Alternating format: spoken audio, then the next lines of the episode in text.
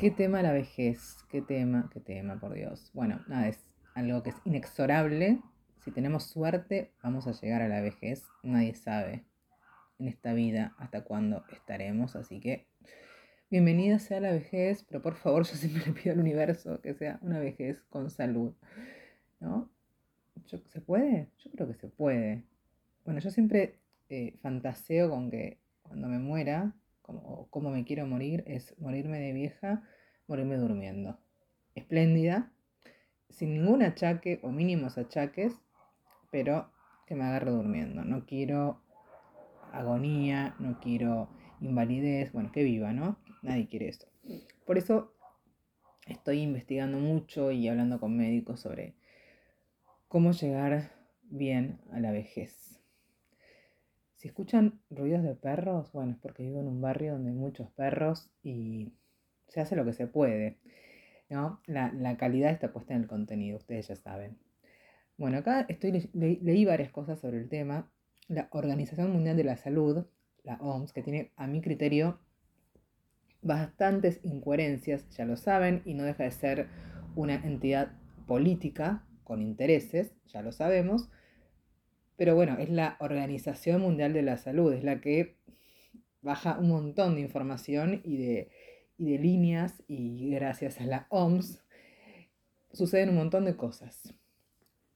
Lo dejo a vuestro criterio, si son buenas o malas.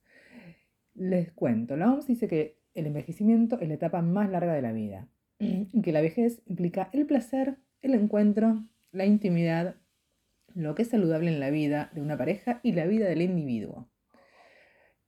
Y dice algo que ya les diré más tarde, que al categorizarla como una enfermedad nos ponemos en riesgo de geronticidio. A ver, vamos por partes.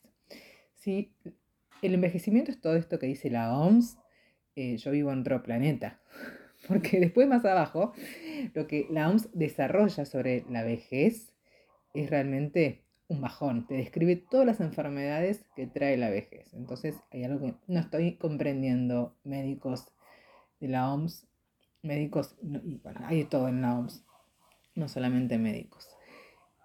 Y además ellos mismos dicen, al, que al categorizarla como una enfermedad nos ponemos en riesgo de geronticidio. ¿Quién la categoriza como enfermedad? Ellos no ponen que es una enfermedad, pero después les voy a escribir que habla de todas las patologías que, trae la, vejez, ellos hablan de solo de enfermedad. Y, después dicen, no hablemos porque si no estamos haciendo geronticidio, estamos matando ancianos. Pónganse de acuerdo, ¿no? Me parece. bueno, la OMS es muy contradictoria, muy contradictoria. Pero hay gente que le cree a la OMS y me parece que está bueno poner en tela de juicio también lo que dice la OMS. Y leer, escuchar, informarse por otros caminos. Escucha, por favor, qué interesante lo que dice la doctora Fabiana Giver, que es médica interna y especialista en geriatría, sobre este tema. Mucho gusto, mi nombre es Fabiana Giver, agradezco a Soledad la invitación. Yo soy médica, especialista en medicina interna y geriatría. Mi número de matrícula nacional es 84.173. Hoy por hoy, ancianidad es un término que está cayendo un poco en desuso y se está tratando de evitar. ¿Por qué? Porque tiene un dejo estigmatizante en las personas y nadie quiere ser llamado anciano. Si vamos a lo que es la definición, la Organización Mundial de la Salud define que una persona anciana son aquellos mayores de 75 años, pero realmente hoy por hoy marcar el inicio de la ancianidad en una edad es realmente injusto, dado que las personas pueden mantenerse activas y vigorosas hasta edades muy avanzadas y utilizar el término ancianidad puede ser, como les decía antes, marcador y resulta y les resulta en general a las personas adultas o a las personas mayores un término negativo. Entonces, si nos referimos a una cuestión de edad, sí, hay una definición, a partir de los 75 años hasta los 90 podemos referirnos a personas ancianas. No estaríamos utilizando mal el término, pero realmente eh, En lo cotidiano preferimos evitar la utilización del mismo y referirnos a las personas como personas mayores, nada más que eso, sin poner otros, otros agregados a la utilización de términos que deberían o que se relacionan en muchos casos con situaciones funcionales. Una persona puede ser llamada anciano frágil cuando cumple determinadas características desde lo médico y es independiente total y absolutamente de la edad. Así que preferiría que tratemos de evitar hablar de personas ancianas y hablemos de personas mayores. En un mundo, bueno, lo mío en el mundo que yo conozco, la vejez no sería eso que dice la OMS, porque ser mayor de 70 años en este país, en Argentina, es por lo menos convertirte en una persona a la que la misma familia muchas veces margina, no escucha y aparta. Sobre todo si esa persona ya está jubilada y no trabaja. Muy pocas personas en la calle, en los gobiernos, en las familias, tienen en cuenta las necesidades, las experiencias y los deseos de los más grandes. Las personas mayores son como los niños pequeños. Socialmente no se les da la bolilla que merecen. Yo creo que somos parte de una sociedad adulto joven céntrica. O sea, vale el adulto joven. Adulto ya de 70, ya eh, no. El adulto productivo, el que está en carrera, el que puede generar plata. Para mí es así. Valemos las personas en teoría productivas, las que tenemos decisión de compra. Yo por ahora la me incluyo porque por ahora la tengo por la edad que tengo, pero algún día si llego para, para el marketing no la voy a tener. El día que no la tenés, no vales. Es así, digamos. Yo laburé mucho en comunicación para marcas y lo comprobé. Es así. Lamentablemente es así. Después sí, eso, a los adultos mayores eh, les importa las marcas de pañales, de lubricantes, a, no sé, marcas como Corega, Kimberly Clark y eso. Pero después el resto pareciera que los adultos mayores dejan de disfrutar, que la vida se les terminó, que empiezan las enfermedades. Bueno, disculpen. Si soy medio mala onda o apocalíptica, pero yo creo que lamentablemente el, éxito para este mundo es casi todo, así estamos, ¿no? Así está el mundo, el éxito y el dinero. Y a la vez pienso, ¿no? Queríamos millones y millones de personas, esas que todavía estamos en carrera, que estamos productivas, si no tuviésemos la ayuda de, en muchos casos, de nuestros padres, en la crianza de nuestros hijos. Porque los abuelos son una parte fundamental en la vida de los niños y también en la de los padres. En mi caso, bueno, yo ya estoy como, tuve hijos en diferentes edades, con mucho tiempo, de, sí, con muchos años de diferencia, pero debo reconocer que cuando tuve a mi primer hijo, mis padres, sobre todo mi madre, fue muy importante. Me ayudó mucho en la crianza, porque yo trabajaba y estudiaba, trabajaba muy lejos de mi casa, mi pareja también, y mi mamá también estudiaba y trabajaba y me cuidaba a mi hijo. No sé cómo hacía la verdad. Era joven, era una abuela de 53, pero trabajaba, estudiaba una carrera, carrerón como derecho y me cuidaba a mi hijo. O sea, la verdad que si mi mamá en ese momento yo no podía pagar una niñera, hace 22 años casi, 21 y pico, la verdad que no sé cómo hubiera hecho. Y también recuerdo a mi abuela, Isabel, que estaba mucho en mi casa y yo me quedaba mucho en la suya. Para mí fue una de las personas más importantes en mi vida. La tuve solamente hasta los 15 años, algo que voy a lamentar siempre. Pero bueno, mi abuela me marcó a fuego, mi abuela Isabel, la única abuela que tuve, porque la otra no la conocí porque se murió mucho antes de que yo naciera. Pero su voz, su imagen, eh, los momentos compartidos, cómo nos malcriaba a Luciana y a mí, las noches que pasábamos en su casa.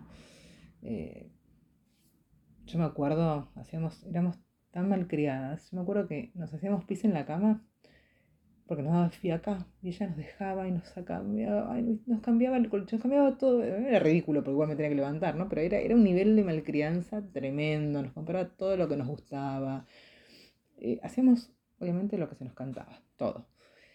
Bueno, eso se lo debo a mi abuela Isabel. bueno, como los cuentos que nos narraba como si fuera una actriz de radioteatro, porque era una actriz frustrada, claramente. Bueno, a mí todo eso me marcó mucho. Mi infancia está marcada positivamente por su presencia. Así como la infancia de mis hijos está marcada por la de mis padres. Por, no por la de mis padres, por mis padres. Sobre todo la de mi, de mi hijo mayor que conoció la versión más vital de sus abuelos. Después, bueno, a mí se me ocurrió tener hijos cada 7, 10 años. Bueno, nada. Se hace lo que lo que va surgiendo en mi caso. A mí es otro tema, vamos a hablar en otro momento de la planificación familiar, que a mí no, nunca, nunca fue mi, punto fuerte. Eso de tener hijos, a mí, no sé, me estoy yendo por las ramas. Bueno, eso abre un, ¿cómo se dice? Postdata, no sé. Eso de planificar cuándo tener hijos, a mí no me va, porque yo creo que nunca jamás tendría hijos, porque nunca es un buen momento. Bueno, cuando escucho casos, volviendo al tema, ¿no? porque para mí son casos, de gente de 80 que tiene una vida independiente y saludable, me parece algo así increíble, increíble, y obviamente es a lo que aspiro. Lamentablemente, eh, la gente que más quiero y quise no llegó a esa edad, ni mis abuelos, ni mi papá, espero que mi mamá llegue, y sus años previos fueron realmente muy dolorosos. ¿no? Como con enfermedades crueles que les imposibilitaron la vida. Y bueno, tuvieron una calidad de vida en los últimos tiempos muy espantosa. Y yo creo que, por lo menos en Argentina, se puede tener una vejez copada siempre y cuando, si tenés la suerte de tener una buena genética. A ver, son varias cosas. Una buena genética, como siempre digo, el código postal, lugar donde naciste. Actitud, una familia unida que te haga red y una buena jubilación que te permita vivir con dignidad. Porque es un montón, ¿no? Pero es así. Eh, mm, no es plan de nadie a los 70 tener que seguir batallando contra el sistema. Pero la jubilación mínima es de 34 mil pesos más o menos. ¿Quién puede vivir dignamente o tranquilamente o con calidad de vida con 34 mil pesos? Eh, yo la gente que conozco que tiene esa jubilación mínima, mis amigos, los, esos son sus padres, los tienen que ayudar porque es imposible. Es imposible. Entonces cuando me encuentro con personas que a pesar de la lucha diaria tienen proyectos y están más o menos contentos, digo, wow, yo quiero eso cuando sea grande. Yo tengo claro, hoy lo digo, hoy tengo salud, toco madera, que voy a seguir activa hasta mi último suspiro leyendo, haciendo lo que me gusta, cuidando nietos, viajando, aunque sea a Claromeco, pero viajando. Bueno, y antes de hacerte escuchar una persona muy especial, quiero darte algunos datos más de la OMS, porque yo sé que hay gente que cree en la OMS y hay gente que no. Me parece que está bueno informar, porque lamentablemente no hay observatorios de la vejez o, data de otras entidades que les pueda compartir. Entre 2020 y 2030 el porcentaje de habitantes del planeta mayores de 60 años aumentará un 34%. En la actualidad, el número de personas de 60 años o más supera al de niños menores de 5 años. En 2050, el número de personas de 60 años o más será superior al de adolescentes y jóvenes de 15 a 24 años de edad. En 2050, cerca del 65% de las personas mayores vivirá en países de ingresos bajos y medianos la pauta de envejecimiento de la población es mucho más rápida que en el pasado.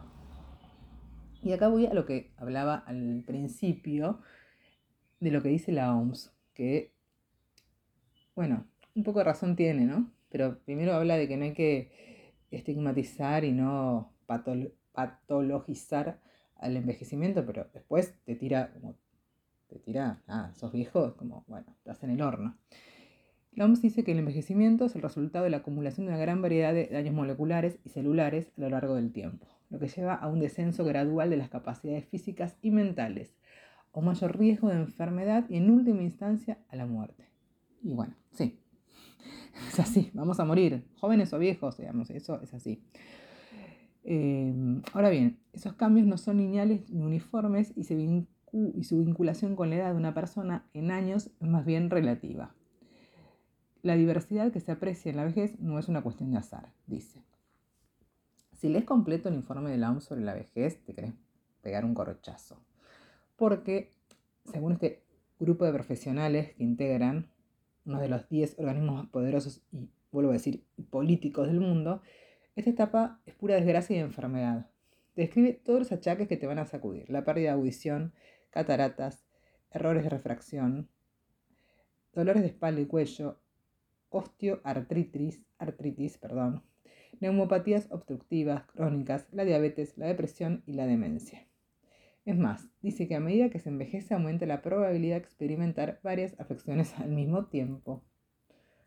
Bueno, la vejez también se caracteriza por la aparición de varios estadios de salud, complejos que se conocen habitualmente por el nombre de síndromes geriátricos. Ay, Dios mío, síndromes geriátricos. Por lo general son consecuencia de múltiples factores subyacentes que incluyen, entre otros, la fragilidad, la incontinencia urinaria, las caídas, los estados delirantes y las úlceras por presión. Bueno, OMS o sea, ¿qué, es esto lo que dicen arriba de que no hay que pato, que es ay, no me sale esta palabra, por Dios, de que no hay que hacer de la vejez una patología y después te ponen todo esto, ¿no? No sé, habrán firmado un acuerdo con alguna farmacéutica en último momento.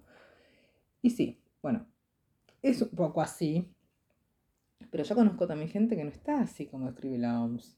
Y conozco gente más joven de 70 que está para atrás. Pero bueno, pero como te cuento todo esto también, te digo que hay una forma de llegar a esta etapa con salud, aceptando que el cuerpo sí va a llegar gastado, que hay cosas que ya no vamos a poder hacer, pero sí que podemos hacer otras. La evidencia indica que la proporción de la vida que se disfruta en buena salud se ha mantenido prácticamente constante, lo que implica que los años adicionales están marcados por la mala salud. bueno, esto lo dice la OMS. Cuando las personas pueden vivir esos años adicionales de vida con buena salud en un entorno propicio, su capacidad para hacer lo que más valoran apenas se distingue de la que tiene una persona más joven. En cambio, si esos años adicionales están dominados por la declive de la capacidad física y mental, las implicaciones para las personas mayores y para la sociedad se vuelven más negativas. Ay, Dios mío. ¿Quién escribió esto de la OMS? Bueno, no quiero seguir leyendo lo de la, lo de la OMS porque me parece como muy, muy poco constructivo. Y atenti con este dato que es importante. El entorno en el que se vive durante la niñez o inclusive en la fase embrionaria, en combinación con las características personales, tiene efectos a largo plazo sobre el envejecimiento. Bueno, no es una novedad que los entornos físicos y sociales pueden afectar a la salud de forma directa.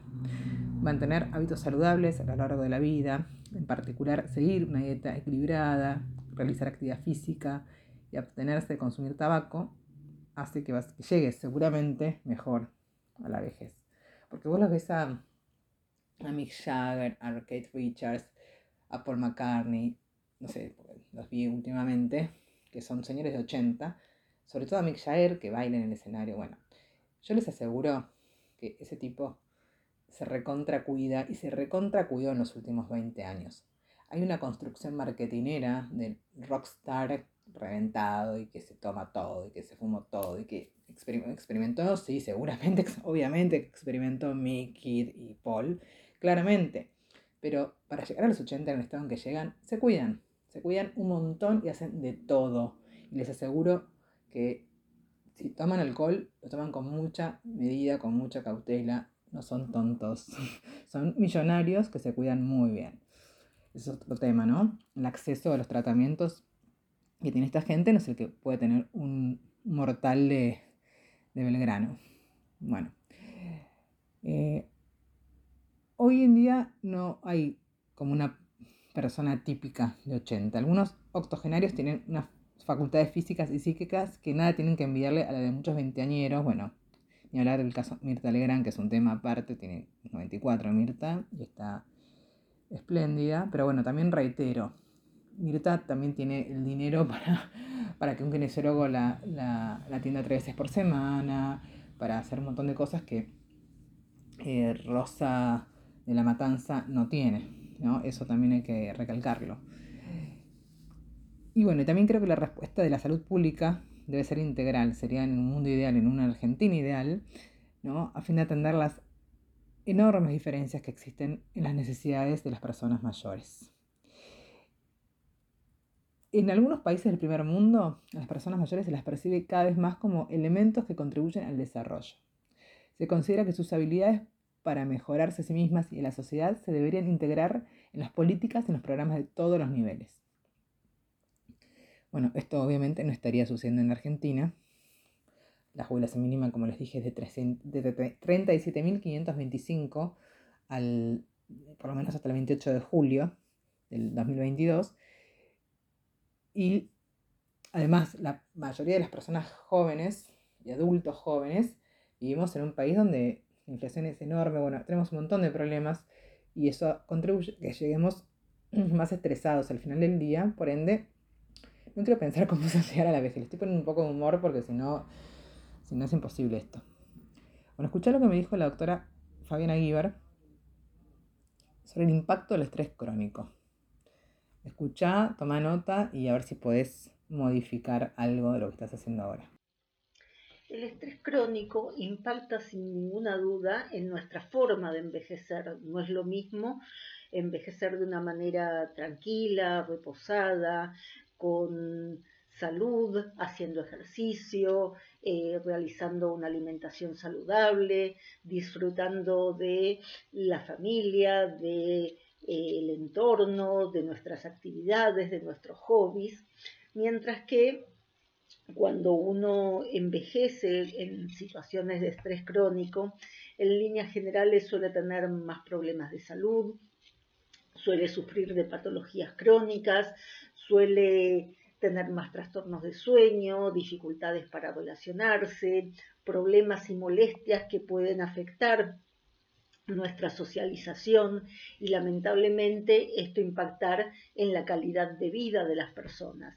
Entonces es muy importante un abordaje del estrés crónico, tratar de detectar cuáles son las causas que lo provocan y de esta manera hacer un abordaje interdisciplinario para tratar de combatirlo o al menos de minimizar su impacto, dado que su sostén en el tiempo favorece la aparición de síntomas somáticos y síntomas anímicos también que, como les decía, van a impactar en la calidad de vida de las personas. Así todo hay gente que la pasa bien y que no es necesariamente millonaria. No, no, no hace falta ser millonaria. Escúchala a Pocha. Ella tiene 82 años trabaja y sobre todo sigue deseando. Yo me siento, gracias a Dios, muy bien y con mucho optimismo. Y aparte de todo eso, soy una persona que tengo ganas de ir, a bailar. El otro día, hace tres, cuatro días, estaba media eh, engripadita, pero me llevé las, las zapatillas de taco bajo para bailar y le decía a mi hermana, ¿cuándo vamos a bailar? Y bailé, y bailé un montón. Así me siento, en esas condiciones. Yo sueño con hacer algo que a veces no se puede y hay que entenderlo y hay que aceptarlo. Yo quisiera darle a los míos de todo, pero cosas este, no solamente sentimentales, sino también este, cosas que quieran, que necesitan, todo no se puede, pero bueno, este, igualmente siempre pienso de que quien sabe algún día puedo hacerlo, no sé. No, impedida no estoy.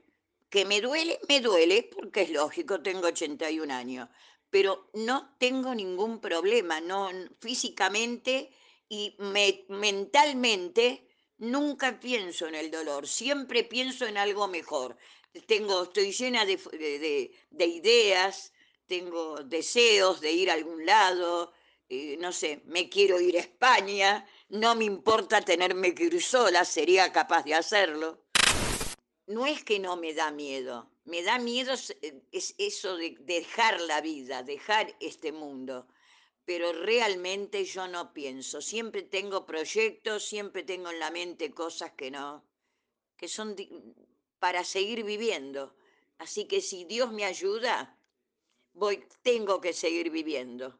Mi hija me regaló un libro que lo estoy leyendo de a poco porque me encanta, y bueno, de un lugar que existe en Japón donde la gente vive más de 100 años. Es mucha la gente. Y bueno, el problema es que físicamente no me quiero jubilar nunca, como dice esa gente. Me encanta viajar, viajaría todos los meses, estaría, me encanta, me encanta. Hasta para ir a hacer compras para mi trabajo, viajar, me gusta muchísimo. Y, este, y después también me hubiera gustado si me hubiera tenido un marido que me acompañara a, a no tener temores y que también haga lo mismo. Pero bueno, eso fue lo único pendiente que me quedó en la vida, pero lo hice, viajé, disfruté y espero seguir disfrutando. Lo que más extraño es esa libertad que tenía de poder hacer mucho lo que quería, por ejemplo, lo, y lo que me daba el físico total. Este, yo extraño mucho, salía mucho a bailar, este, con amigos, amigas, muy amiguera, salía a navegar con amigos que tenían, este, no, los, yates de ahora, sino los, eran barquitos, y eran todas este, amigas, compañeras de Entel. Yo trabajaba en Entel y disfruté mucho, mucho, mucho. Pocha es la mamá de mi amiga Romy, la que conozco hace 26 años. Bueno, doy fe que Pocha, a pesar de que no es una chica ni de 20 ni de 40 y pico, sigue trabajando, vende ropa, va, viene y está siempre impecable. Les juro, no saben el look de Pocha lo que es. Lo voy a subir a mis historias de Instagram para que la vean. Es lo más Pocha. Es súper fashion. Bueno, claramente mi amiga tiene quien salir. Mi amiga es, también es así como la madre. Bueno, espero que el testimonio de Pocha te haya inspirado lo suficiente para querer llegar a la última etapa de la vida, para saber que tener 80 no es sinónimo de enfermedad, que puede ser un buen momento para hacer algunas de las cosas que no tuviste tiempo de hacer mientras criabas hijos, o estudiabas, o trabajabas sin parar. Se supone ¿no? que a esa edad uno tiene más tiempo para, o debería tener más tiempo para, para contemplar la vida, para estar más tranquilo, para necesitar menos objetos menos, para estar menos conectado con el mundo material. Yo creo que, es así. Ahora te dejo la reflexión final de la doctora Fabiana Giver, que también me parece súper interesante. Bien, justamente esto, si las personas mayores de 80 tienen algunas una salud envidiable y otras están muy deterioradas, ¿y cuáles pueden ser las causas? Bueno, justamente lo hablábamos antes, el estrés crónico, los malos hábitos de vida, hábitos tóxicos, la medicación potencialmente inapropiada, una alimentación deficiente, la falta de cuidado, por ejemplo, de la dentadura, eh, la mala alimentación, eh, el estrés crónico, eh, falta de red social, aislamiento, cuestiones obviamente también razones genéticas, determinadas enfermedades que pueden llevarnos a que nuestra salud esté más impactada, eh, situaciones económicas diferentes o haber tenido una buena situación y no poder adaptarse a la situación eh, que la persona viva si está cambiado. Y hay una situación que es muy importante, es el no prepararse para el momento de la jubilación. Resulta de fundamental importancia tener proyectos de vida alternativos que nos permitan que al momento de jubilarnos o dejar nuestra actividad principal, no sintamos nuestra vida vacía, no sintamos que ya no servimos ni que tenemos nada a lo que dedicarnos. Y esto es de radical importancia porque los que, digamos, si hay algo que nos mantiene vivos, que nos mantiene vigorosos, que nos mantiene conectados, es el tener proyectos, el tener sueños, el tener eh, objetivos que alcanzar. Cuando uno pierde esa chispa, bueno, probablemente empecemos a sentirnos peor y estemos más aislados y tengamos menos ganas de hacer cosas o podamos tener síntomas depresivos.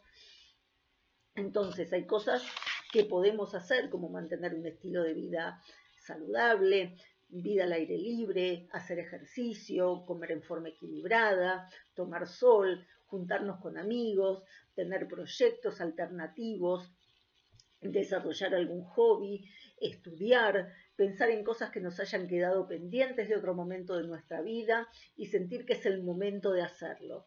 La cuestión económica a veces influye y otras no, dado que, bueno, hoy por hoy hay muchas tareas que podemos realizar que son de carácter gratuito y a veces involucrarnos en proyectos de ayuda social puede ser muy motivador para una persona que tiene tiempo libre y que lo que puede dar justamente es su tiempo. Envejecemos bien y cada uno en realidad envejece un poco como puede, envejece como vivió y si hay algo que es importante destacar es que al momento de nacer lo único que tenemos claro es que en algún momento nos vamos a morir, que nuestra vida es única e irrepetible y que tenemos que, en lo posible, eh, hacerla valer la pena.